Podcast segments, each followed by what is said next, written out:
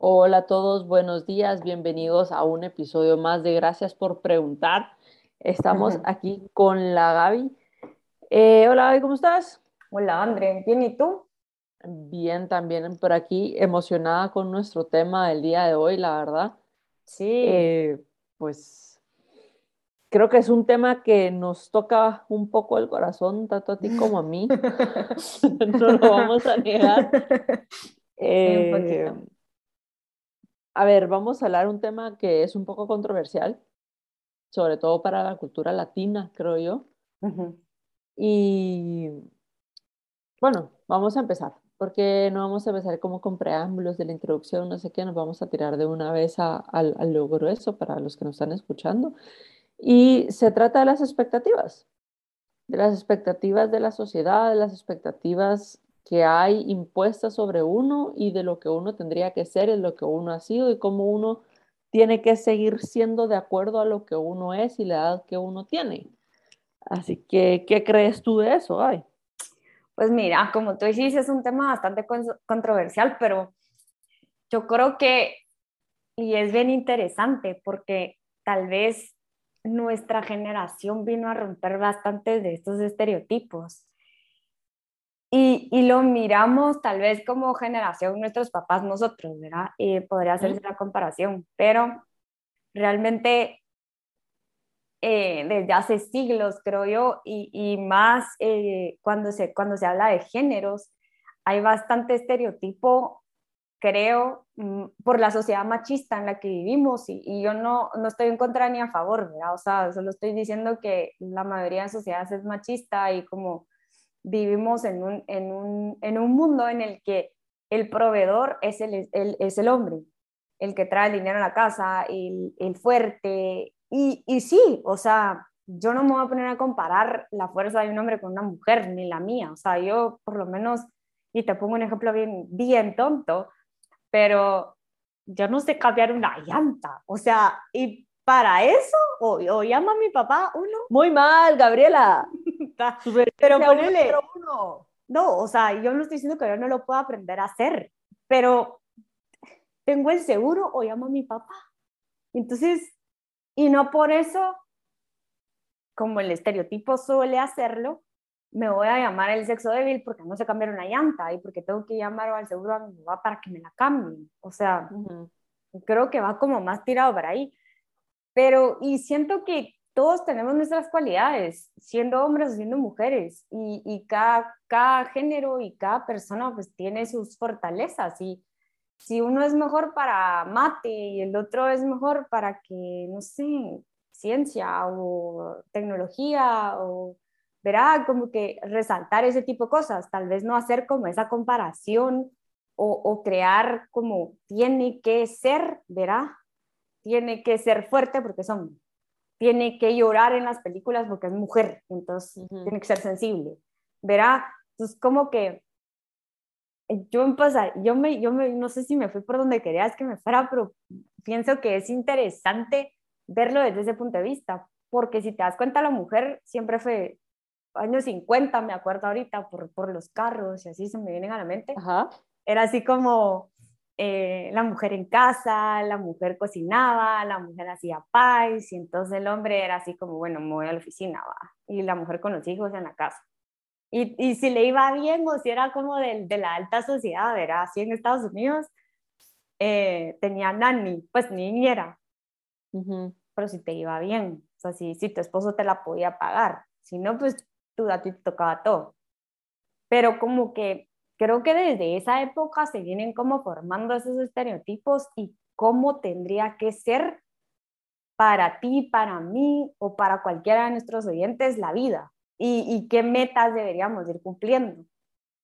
Sí, exactamente. ¿Y cuánto de eso se ha seguido trasladando hasta la sociedad de ahora, independientemente de cuánto ha cambiado la sociedad? Porque, Ajá. por ejemplo, ok, seguimos, vamos a seguir como el ejemplo este de los años 50, ¿no? Entonces el hombre va, trabaja, es el proveedor, no sé qué, la mujer viene, se queda en la casa, cuida a los niños, todo hasta ahí muy bien, perfecto. Uh -huh. Pero ¿qué pasa ahora con que eh, se requieren dos salarios para trabajar?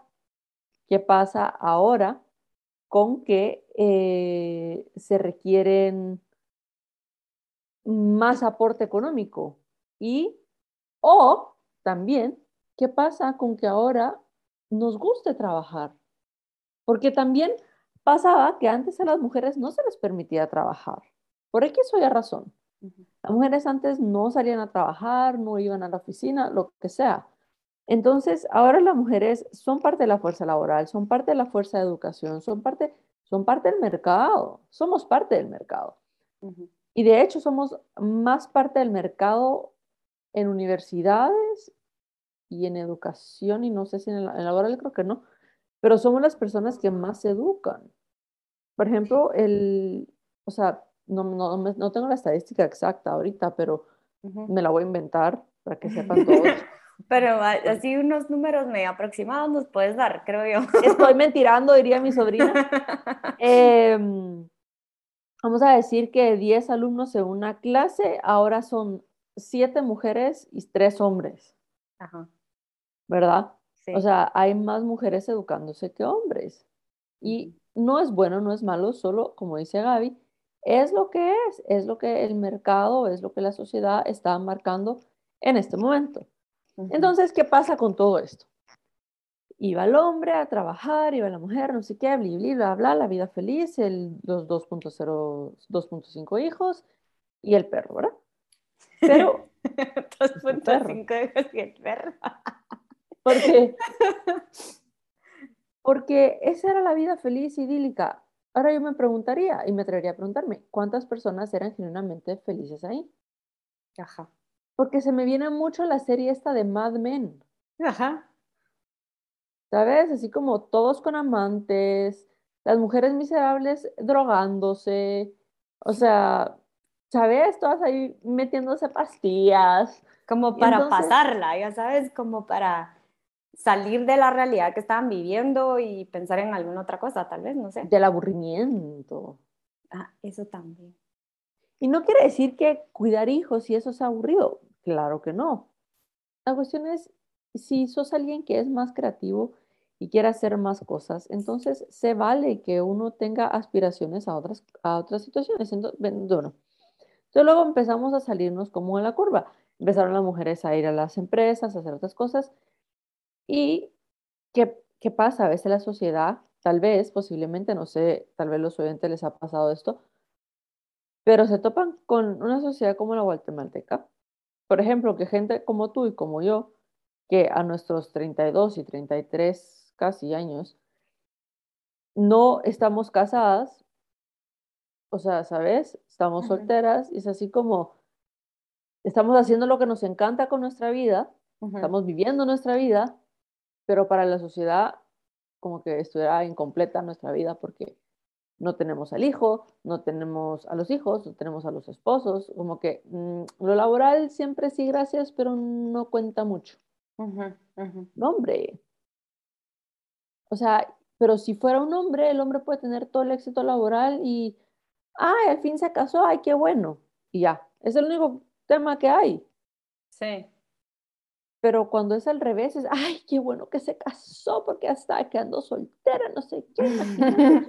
No, hombre, hasta casi que con pena hablan. ¿Qué es esto?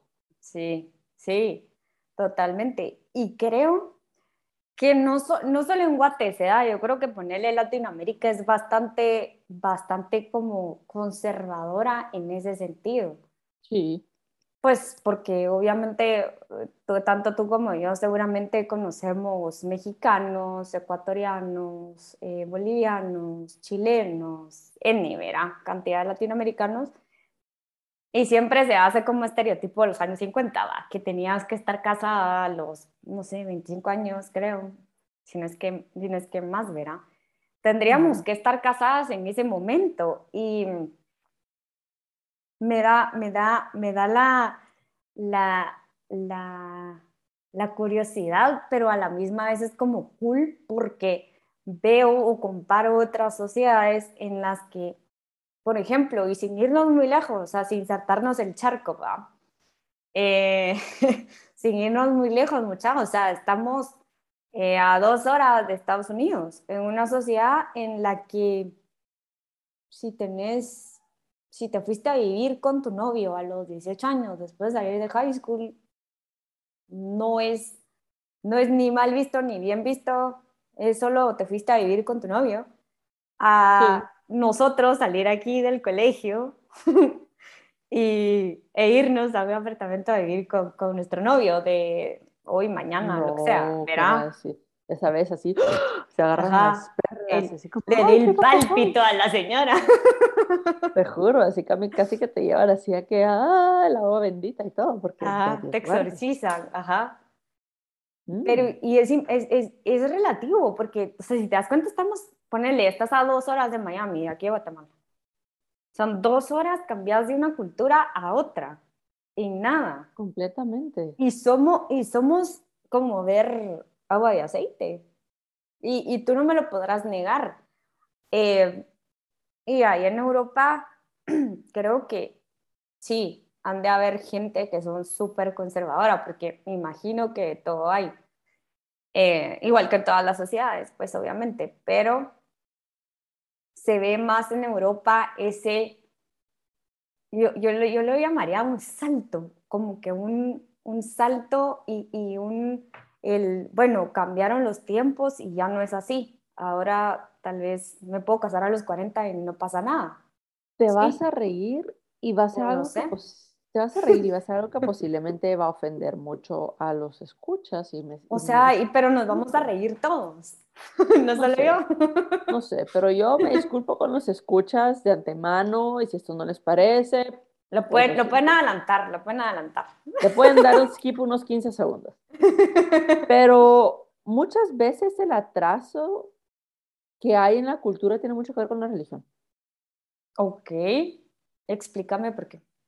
Porque qué tanto me aferro yo a la religión y a lo que me dicen y a lo que me dicen que es bueno, que es malo, que es permitido, que no es permitido, hasta dónde tengo que ir, hasta dónde tengo que ir, cuánto me van a castigar, que no me van a castigar, que si me van a subir al cielo, que si me van a subir al cielo, la, la, la, etcétera, etcétera. Entonces cada vez que me decís eso siento que me agacho, que me agacho, que me apachen, que me apachen, que me apachen y entonces ¿dónde estoy yo? Ajá, ¿sabes? Ajá, sí. ¿Dónde estoy yo?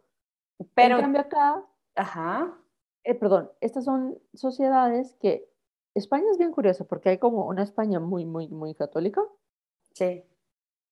Y luego hay una España que es cero religión, cero no sé qué. Entonces hay como un balance de todo. y, te encontrás de verdad de todo. Sí. Pero creo yo que una parte en la historia donde no hubo como religión impuesta, permitió que se diera como este salto como sociedad, que no sé si fue bueno, si fue malo, no sé, solo permitió este cambio en la sociedad. Sí. Sí. Y, y es súper, eh, y, y, trayéndolo a la religión, es súper interesante porque, a ver, desde, los, desde el cambio que pasó a nivel nobleza, porque desde ahí empezó todo, era y bajó. Ajá. Cuando empezamos a ver que la mujer se quería separar porque no quería al hombre, por ejemplo, o no quería al rey, o estaba muy viejo. No se podía. X. no se podía. ¿Qué hicieron? Crearon otra religión o hicieron o se separaron de una religión y pues crearon otra en donde sí se podía y bueno, o sea, no importa. Pues te casaste. Ah, tú estás hablando de Enrique VIII.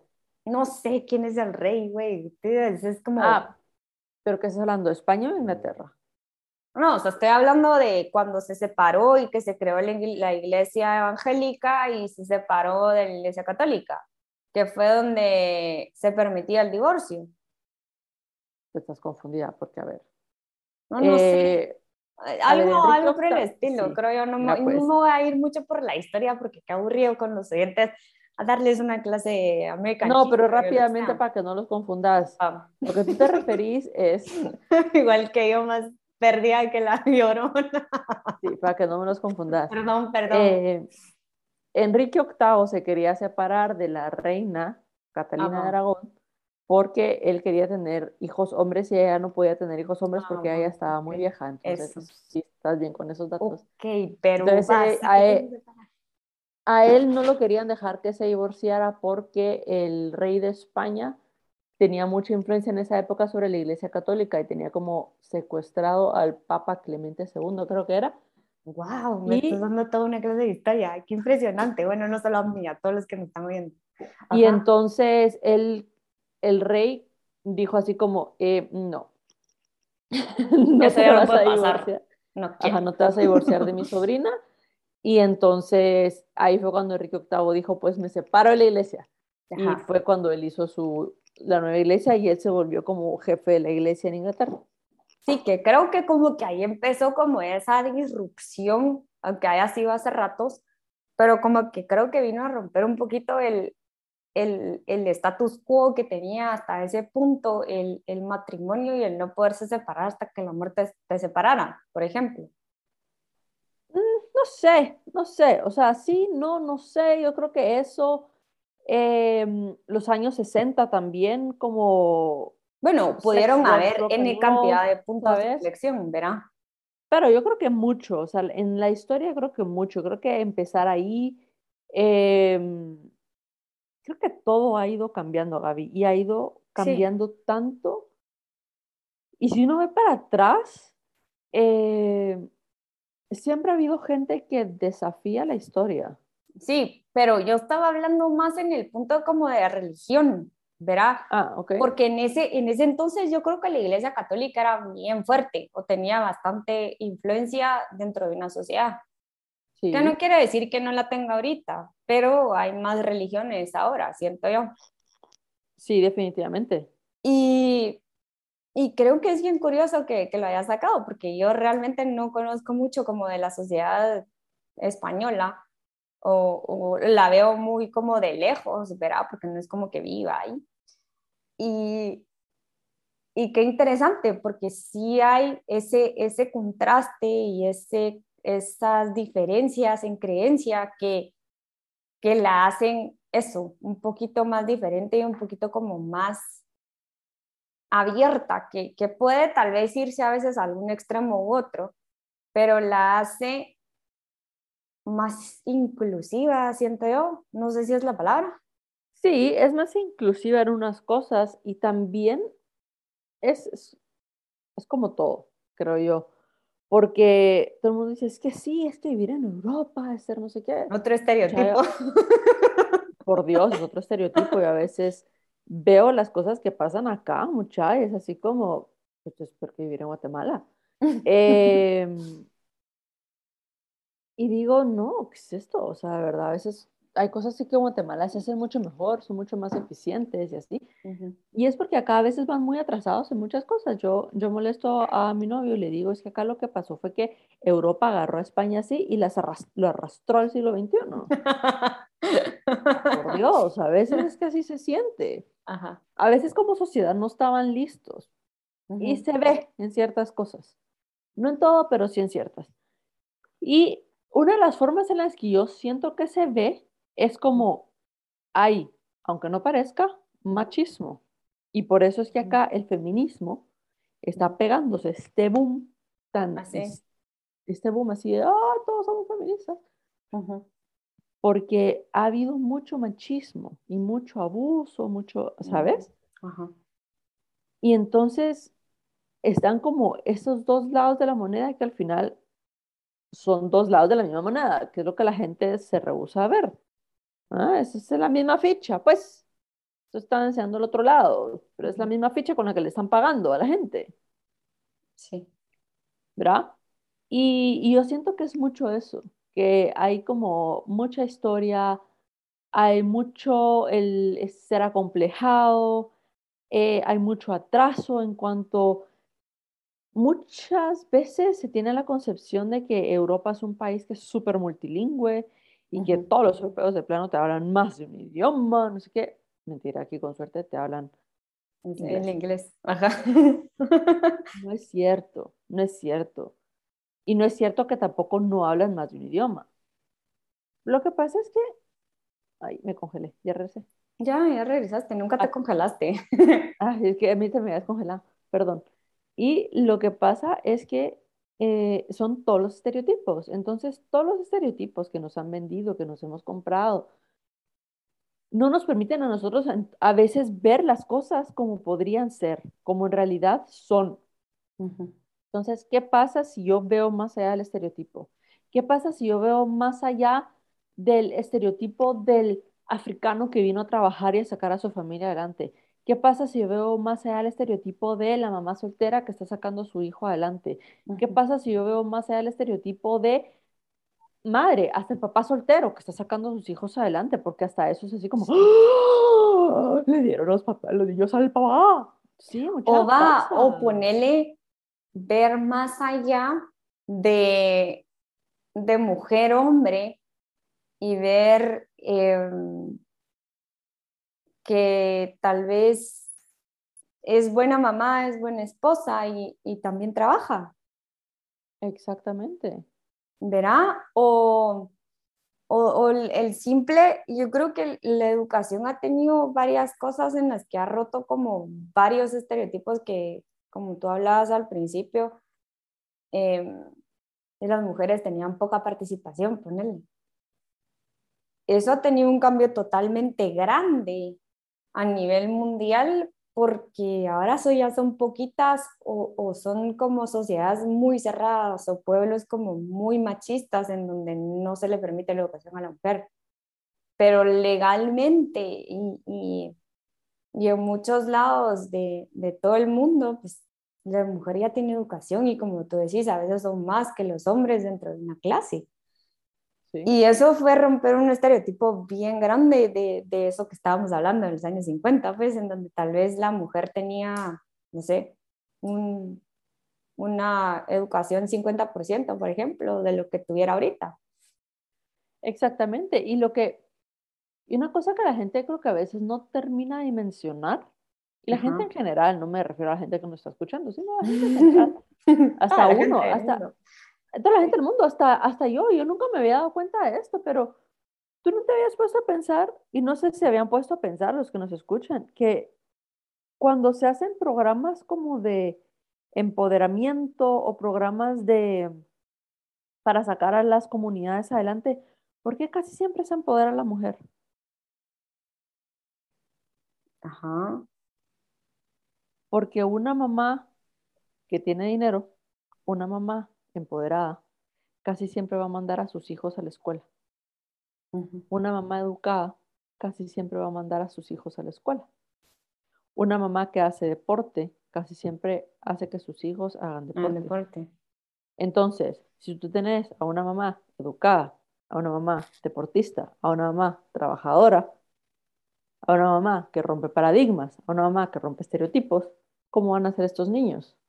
Todo esto entonces, ¿qué es lo que estamos viendo o empezando a ver ahorita en el mundo? A estos niños. Sí, que incluso nosotros formamos parte de, si te das cuenta. Sí, claro. Tu mamá y mi mamá, y de seguro muchas mamás de nuestros oyentes trabajaron en algún momento de nuestra vida, o sea, de nosotros, de nuestra vida, nosotros, ¿verdad? Sí. Y nosotros lo vimos y tal vez ya más tarde. Ahorita las generaciones nuevas, por ejemplo, sobrinitos de nosotros o de los oyentes o, o bebés incluso que están naciendo, van a ver que siempre su mamá y su papá salen a trabajar, por ejemplo.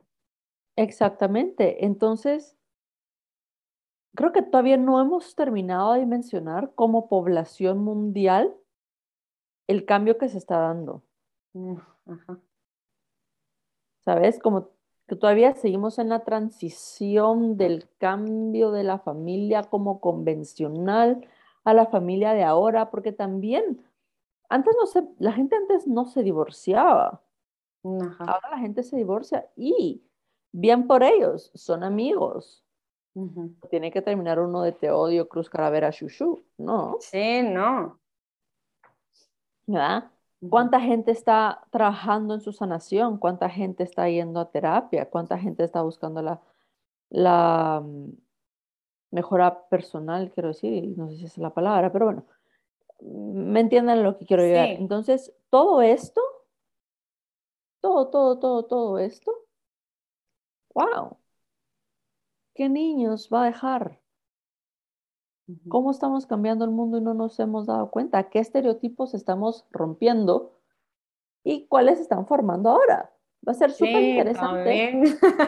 Va a ser súper interesante cuando seamos grandes, ya sabes, así como en 2070. Yo creería que deberíamos de ver este, este, este, episodio.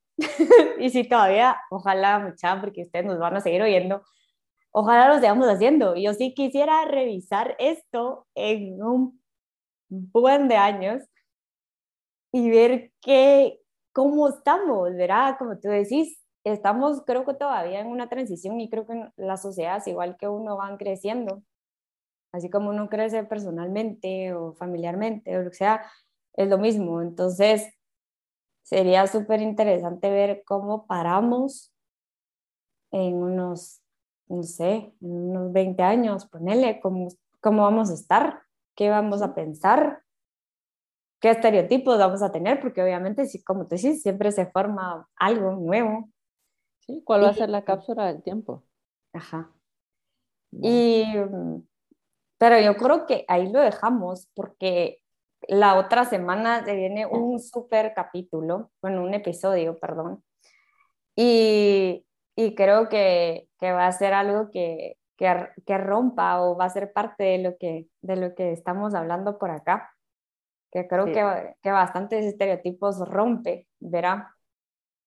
Yo creería que sí, así que espero que este les haya gustado, es un poco diferente a lo que hemos hablado últimamente, pero bueno.